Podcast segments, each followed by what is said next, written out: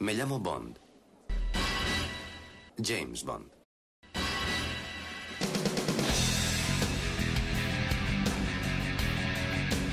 Hola a todos, soy Alberto López, alias Clark en los foros, y este es el podcast temático número 44. Como hicimos con el programa 23 con GoldenEye, en el 35 con El Mañana Nunca Muere y en el 39 con La espía que me amó, vamos a ver cómo evolucionó el guion de El Mundo Nunca es Suficiente, la película conocida en aquel entonces como Bond 19.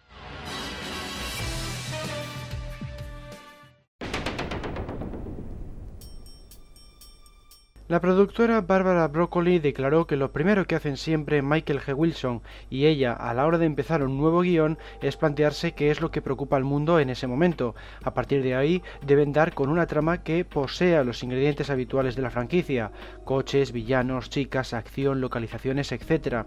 En tiempos en que se pusieron a preparar El mundo nunca suficiente, en 1998, pensaban que una de las preocupaciones era la distribución del petróleo. Luego rescataron la idea de un villano que no siente dolor para el personaje de Renard. El concepto se les había ocurrido para el villano Stamper del Mañana Nunca Muere, si bien era ligeramente distinto, ya que sentía placer cuando debía sentir dolor y viceversa. El personaje fue descrito con esta cualidad en la novelización de la película. Otra idea clave era que Bond fuera engañado por una mujer. En palabras de Bárbara, querían plasmar que la gente se enamoraba de ella pensando que era la sustituta perfecta de Tracy DiVincenzo, su fallecida esposa, pero que finalmente resultaba ser otro Blofeld, otro enemigo de grandes ambiciones. A pesar de los numerosos cambios aplicados a los diferentes borradores, El mundo nunca es suficiente se mantuvo bastante fiel al primero de todos, el entregado por el dúo de guionistas Neil Purvis y Robert Waite el 18 de junio de 1998 conocidos únicamente por La Horda depende de la gramática y Plunkett and McLean, demostraron ser una elección acertada porque la cinta obtuvo una recaudación incluso mayor que las anteriores entregas de Pierce Brosnan, y por eso no es de extrañar que hayan seguido trabajando en la franquicia, incluyendo en la reciente Skyfall. El segundo borrador, como veremos, fue desarrollado por Dana Stevens y luego hubo un tercero en el que colaboró Bruce Feinstein, un guionista americano que ya había trabajado en GoldenEye y El Mañana Nunca Muere y que se encargaría también de videojuegos como Todo o Nada o el reciente 007 Legends. Vamos a echar un vistazo a la evolución de la historia a lo largo de estos tres bocetos.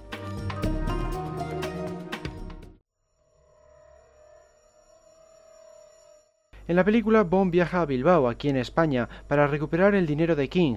En el primer borrador, sin embargo, su destino era La Habana, en Cuba. La mayor parte de esta escena es similar en este boceto, exceptuando que el nombre del intermediario era Carous y no era un banquero suizo. La chica del puro escapa de igual forma, lanzándole un cuchillo a la nuca, pero ni Bond ni Renard disparan como sucede en el filme. Dana Stevens, guionista de películas como City of Angels o Entre el amor y el juego y esposa del director del filme que nos ocupa, Michael Apted, fue contratada para pulir el borrador. En su escrito, la chica del puro se introduce en un apartamento al otro lado de la calle y cuenta a Renard que el agente del servicio secreto británico se llama James Bond, a lo que el villano responde uno de los soldaditos de M más eficaces. La secuencia fue filmada, pero se descartó del producto final y ahora solo se puede ver en los extras del DVD. En este borrador de Dana, la acción de este teaser se situaba en Ginebra y ahora sí, el banquero era de nacionalidad suiza. El desarrollo de la escena es similar, pero la chica del puro escapa por un ventanal de la habitación que da a un jardín ubicado en el tejado. Luego se balancea con un cable para llegar al tejado de otro edificio. La otra diferencia clave reside en que Bond no huye saltando desde el balcón, sino colgándose del contrapeso del ascensor justo cuando una serie de policías se disponían a subir en él hacia su piso. Después, Bond regresa a Londres con el dinero de King, aterrizando con un hidroavión en el Támesis, justo enfrente de la sede del MI6, y se presenta ante Penny con un puro, como en la película, pero aquí el diálogo es un poco más ingenioso, aunque también un tanto ofensivo. El dinero está preparado para explotar tanto en el filme como en los dos primeros borradores, pero en lo que difiere el guion original es en que Bond persigue a la chica del puro por el Támesis en un jetpack, no en la lancha de Q. Esta última no aparecerá hasta el escrito de Dana Stevens. En el primer borrador tampoco aparecen ni la cúpula del milenio ni el globo aerostático. Bond aterrizaba con el jetpack sobre una embarcación situada justo enfrente de la chica del puro y la mataba de un disparo. En el borrador de Dana, Bond se ve perseguido por lanchas de la policía, algo que se descartó del filme, donde solo aparecen coches cuando pasa a desplazarse por tierra. Más tarde, cuando la gente se cuelga de una cuerda del globo aerostático en el que la mujer pretende escapar, ambos se disparan el uno al otro. La chica del puro corta su cuerda y Bond logra acertar a uno de los tanques de gas mientras está cayendo. El globo estalla y el espía cae sobre la cúpula del milenio, lastimándose únicamente el hombro y dando paso a la secuencia de títulos de crédito tal y como sucede en la película final.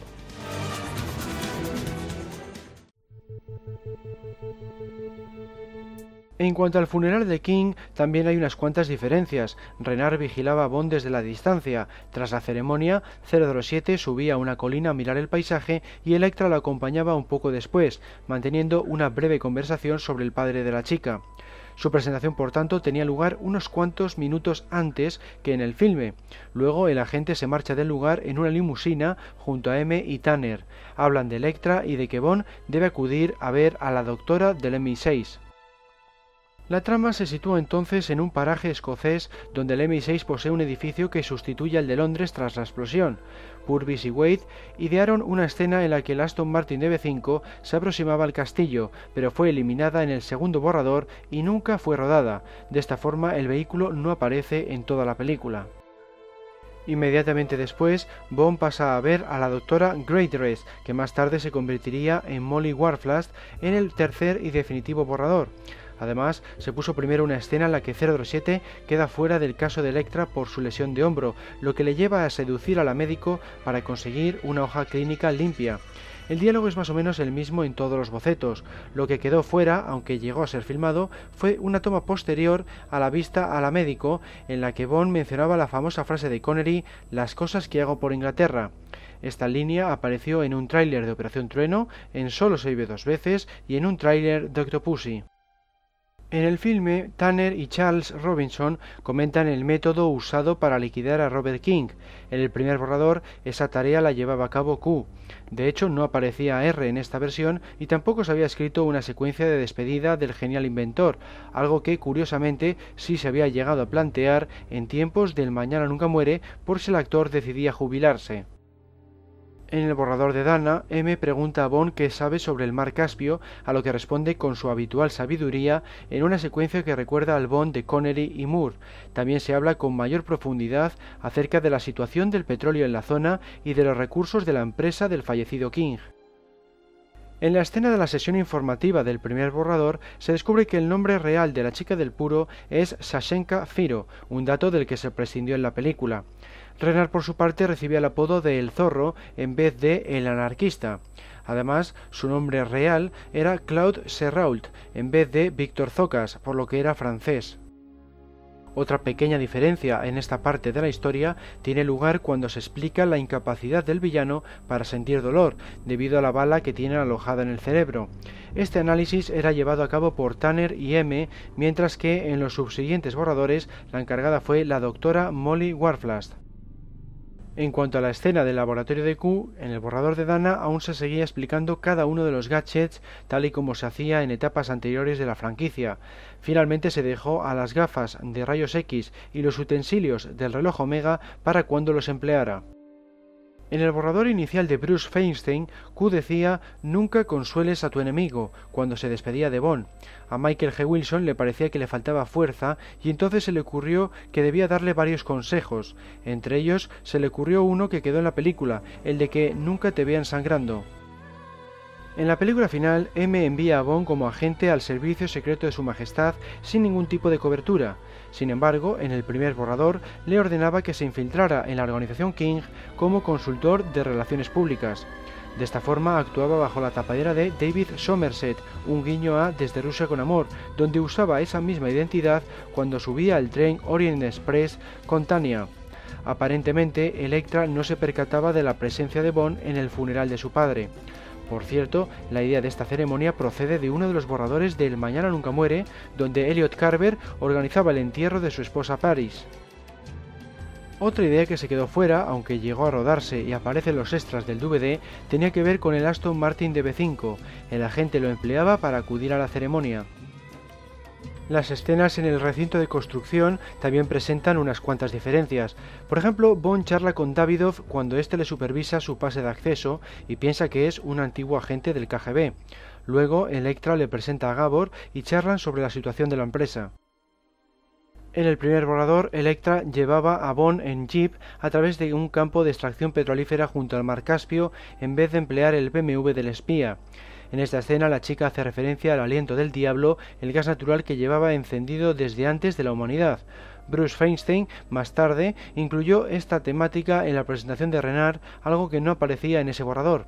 La escena del jeep se rodó con otro diálogo, pero de nuevo quedó descartada del montaje final y solo se puede ver en los contenidos adicionales del DVD. Bond y Electra llegaban a lo alto de las montañas por medio del jeep, donde practican esquí a lo largo del oleoducto. Llegaban entonces los Parahawks y se producía la avalancha tras una persecución muy similar a la vista en la película. Las principales diferencias son dos. En el filme llegan al lugar por medio de un helicóptero y Bond posee un abrigo hinchable que le salva de la avalancha. En el primer borrador, Electra lleva a cabo una reunión de empresarios del petróleo esa misma tarde en el casino de Valentín Sukovsky. En el filme, sin embargo, simplemente acude para apostar, llamando la atención de Bond, que se encontraba pidiendo ayuda al ruso. La mujer pone un millón de dólares sobre la mesa y pierde. Originalmente, por el contrario, subía la apuesta inicial y charlaba mientras jugaba varias rondas. Renard, en el primer borrador, poseía un halcón que arrancaba los ojos de sus enemigos. En este guion, uno de sus esbirros, denominado Ojos Azules, informa de que alguien ha fallado en liquidar a Bond en la persecución por la nieve. Renard susurra al oído de su ave y el animal se lanza sobre Ojos Azules, sacándole un ojo. Las garras del animal vierten sangre sobre la mano de Renard, pero es incapaz de sentirlo. Esta secuencia y el concepto completo fue abandonado en el segundo borrador, quizá por ser demasiado violento para una cinta Bond. La opción que se barajó en el borrador de Dana tenía que ver con un recipiente de aceite hirviendo. Renard amenazaba a Davidov convertirlo sobre su cabeza, previa demostración de que a él no le afecta para nada el abrasador líquido. La secuencia tenía lugar en una estancia privada del casino de Sukoski. En suma, era mucho menos llamativa que la escena final, con esas llamas que nunca se apagan del llamado aliento del diablo. 007 y Electra dejan el casino por una noche de pasión juntos, tanto en el filme como en el borrador, pero hay dos claras diferencias. Por un lado, acuden a un yate de la chica en vez de a su mansión de Baku. Por otro, hablan en la cama sobre una temática distinta. Bond le cuenta a Electra que la cantidad que su padre pagó por los informes robados era la misma que la del rescate cuando fue secuestrada. La chica revela entonces una serie de papeles que demuestran que Industrias King estaba involucrada en el suministro de equipo para el traslado de cabezas nucleares para los chechenos. Este es un punto fundamental de la trama de la película, pero no queda tan claro como en este borrador de Purvis y Wade. Por otro lado, había otra secuencia más de Renard. Se le mostraba vigilando a Bond cuando se dirige a su coche en compañía de Electra, tal y como hizo en Bilbao y en el funeral de King. También hay pequeñas diferencias en la parte en que 007 reemplaza a Davidov. En el borrador de Dana, Bond le espía mientras prepara su equipaje y descubre que tiene una palabra clave a modo de contraseña.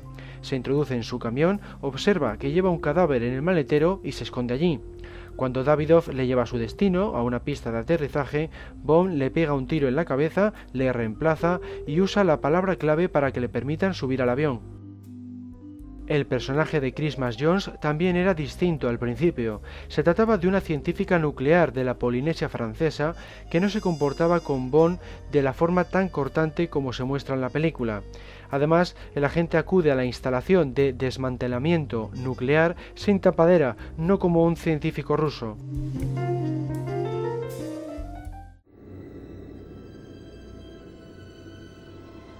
Más tarde, cuando entra en la cámara subterránea, es Renard quien le encuentra y le agarra, todo lo contrario que en el filme. Ojos Azules, ahora ataviado con un parche en el ojo perdido, ayuda a Renard a sujetar a la espía. El villano da un cabezazo a Bond rompiéndose la piel y revelando la placa metálica de su frente. Como se ve, toda esta secuencia es completamente distinta a la de la película. Únicamente se conservó el hecho de mostrar su inmunidad al dolor cuando una bala le roza un brazo durante el tiroteo.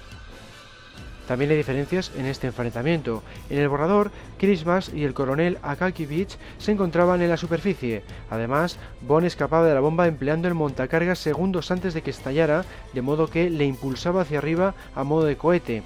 En el filme, sin embargo, el coronel fallece en el tiroteo y 027 escapa colgándose de unas cadenas primero y empleando un ascensor en compañía de Christmas después.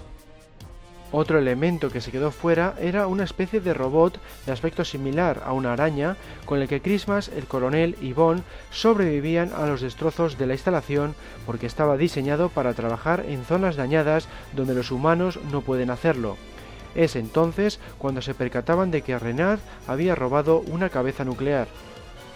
Este hurto tenía una razón de ser adicional que tampoco se conservó en posteriores borradores. Se indicaba que suponía una humillación para la inteligencia británica, puesto que habían ayudado a romper el trato de tener que trasladar las cabezas nucleares a Francia. De ahí que Christmas Jones fuera de la Polinesia francesa.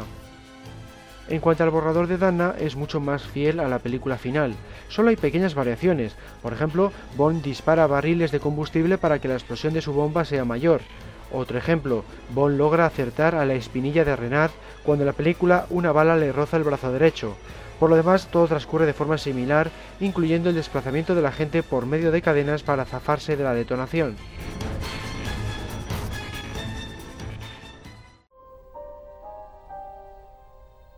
La siguiente secuencia, en la que Bond habla con Electra sobre el síndrome de Estocolmo, se mantuvo de forma similar a como se ve en el filme. Sin embargo, toda la parte del secuestro de M se resolvía sin apenas desarrollo en los primeros borradores. No fue hasta el boceto de Dana cuando se incluyó su charla con Electra por medio de videoconferencia y su viaje en helicóptero hasta la estación del oleoducto. La única diferencia aquí residía en que la acompañaba Tanner en vez de Charles Robinson. En los primeros borradores, Bond, tras reunirse con M, rechazaba contarle nada a Christmas de lo que estaba pasando, a pesar de las exigencias de la científica. Se mostraba preocupada porque la pérdida de la cabeza nuclear conllevaría el cierre de su programa de desmantelamiento de arsenales de todo el mundo y en su lugar el ejército insistiría en mantener los artefactos. La chica quiere ayudar a Bond, pero este prefiere trabajar solo. El espía se marchaba con su coche y la científica llamaba a un amigo para que usara un satélite y así pudiera rastrear los movimientos de 007. De esta forma podía seguirle hasta la fábrica de caviar de Sukoski. En la película sucede todo lo contrario, se alían y acuden juntos al lugar.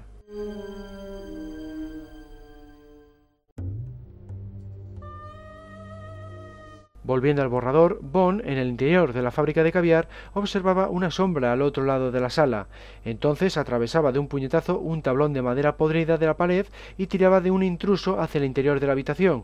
Luego ejecutaba otro puñetazo a la altura de la barbilla antes de darse cuenta de que se trataba de Christmas. Afortunadamente, esta escena fue eliminada ya en el borrador de Dana Stevens.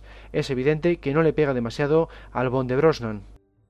En cuanto al ataque de los helicópteros es básicamente idéntico en la película. La diferencia principal reside en el orden de las secuencias. En el borrador, Bond y Christmas sobrevivían a este enfrentamiento primero y acudían a la terminal del oleoducto después. Por tanto, cuando les atacaban los helicópteros no sabían que Electra estaba detrás. Tanto en la película como en el borrador, Bond, Christmas y Sukoski van a Estambul a intentar localizar el submarino. Solo hay pequeñas diferencias, como el hecho de que el sobrino de Valentín se llame Sevgeny en vez de Nikolai. Además, la estación de la KGB está oculta en una fábrica de tinte y el ruso solicita ser quien liquide a Electra en caso de que le haya ocurrido algo a su familiar. La explosión posterior mientras estudia el mapa de Estambul aparecía ya en el primer borrador de Purvis y Wage. No obstante, después se producía una persecución a pie que finalmente se descartó en los bocetos siguientes, probablemente debido a la complicada situación del país. Por eso se evitó a toda costa rodar allí con el equipo de la primera unidad, que lo sustituyó por decorados y localizaciones de España. En el borrador de Dana Stevens, el señor Bullion recibía el nombre de la Boa y apenas aparecía en la historia. Eso sí, protagonizaba una persecución por Estambul tras poner el maletín bomba. 007 le seguía hasta el tejado de la factoría de tinte y allí se topaba con tres de sus hombres. Derrotaba a uno de ellos lanzándole a la calle y perseguía al resto de tejado en tejado. Christmas pensaba que el tipo que había caído quizá fuera Bond, así que acudía en su ayuda. Cuando se percataba de que era uno de los hombres de la boa, optaba por huir y el esbirro la intentaba dar caza. Entretanto, la boa y sus dos hombres saltaban al techo de un tranvía. Bond se enfrentaba a ellos sobre el vehículo y salía airoso. La boa acababa metiéndose en un callejón y luego en una cafetería. 007 se adentraba en el local y tenía lugar una pelea cuerpo a cuerpo. El villano trataba de asfixiar a Bond en un momento dado, pero este se zafaba lanzándole una cesta con brasas. La boa volvía a huir y el espía corría tras él nuevamente. Terminaban peleándose de nuevo a bordo de un barco de vapor. Esta vez Bond consigue derrotarlo lanzándolo de la borda superior a la inferior y acabando con su vida. Pero entonces aparece Gabor con Christmas apresada y obliga a Bond a rendirse. Ambos son llevados a la torre de la doncella. En el filme, los secuaces de Electra y Renard capturan a Bonnie Christmas nada más salir del piso franco de Sukoski y los llevan a la Torre de la Doncella directamente. En lo que no hay diferencia entre los borradores y el guion final es en que Renard se lleva a Christmas al submarino y Electra se queda con Bond y lo sienta en el garrote. El diálogo, eso sí, varió bastante a lo largo del proceso de escritura. En el borrador inicial, Electra le decía a Bond, Cúrame, dime por qué debería rendirme, háblame de ello, dime cómo es el calvario. Todo lo que yo veo es a un espía y a una chica estúpida eh, tropezando por una ciudad que no comprenden. No sabes qué es lo que me motiva y M tampoco. Bond afirmaba después, una cosa que sabe M es lo que tu padre le dijo acerca de ti.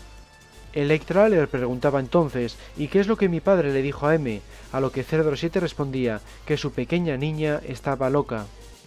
Luego, Sukoski irrumpía en la sala y Electra le disparaba. El ruso conseguía liberar a Bond rompiendo las argollas de sus muñecas. El agente perseguía a Electra hasta el ático y la mataba. Como se ve, el planteamiento es el mismo que en el filme. La única diferencia estaba en que en este borrador la chica no le decía a Renard que continuara. Esa parte se añadió en el borrador de Dana. En este último había pequeñas diferencias respecto a la película final. Por ejemplo, Sukoski recibía un disparo en el hombro antes de ser tiroteado por Electra y M le decía a Bond que dejara a la chica y que fuera directamente a por el submarino. El agente desobedecía la orden y la liquidaba.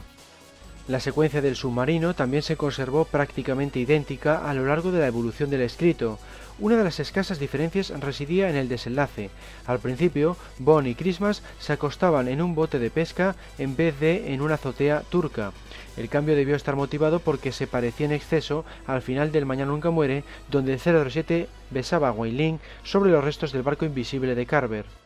En el borrador de Dana, por otro lado, Renard apuntaba a Bond con una pistola de bengalas. El agente le liquidaba con la vaina de plutonio como en el filme, justo antes de que el villano pudiera apretar el gatillo. Por lo demás, ya estaba contemplada la secuencia en la que el espía buceaba por el exterior del submarino, aunque carecía del tiroteo inicial, el que provocaba que el vehículo descendiera en picado hacia el fondo del mar. El desenlace en este borrador era prácticamente idéntico al visto en pantalla, solo se aplicaron pequeños cambios en los diálogos. Por ejemplo, la última frase de la película la mencionaba Christmas. Decía, ¿sabes James? Creo que la Navidad llega pronto este año. Esta frase, en su versión original, suena demasiado sexual, porque ella se llama Christmas y hace referencia a su orgasmo.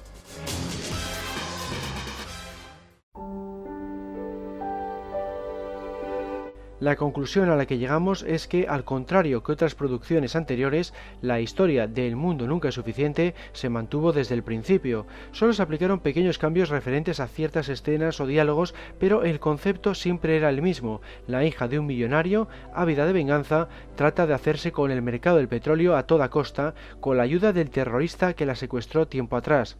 En otros proyectos, como vimos en anteriores programas, se produjeron modificaciones mucho más drásticas. Así pues, el mayor mérito lo poseen sin duda Neil Purvis y Robert Waits, creadores del primer borrador de la película. Bruce Feinstein también recibió crédito, pero solo como guionista, no como escritor de la historia. La que se quedó fuera fue Dana Stevens, a pesar de haber sido la que incluyó la lancha de Q, entre otras muchas cosas.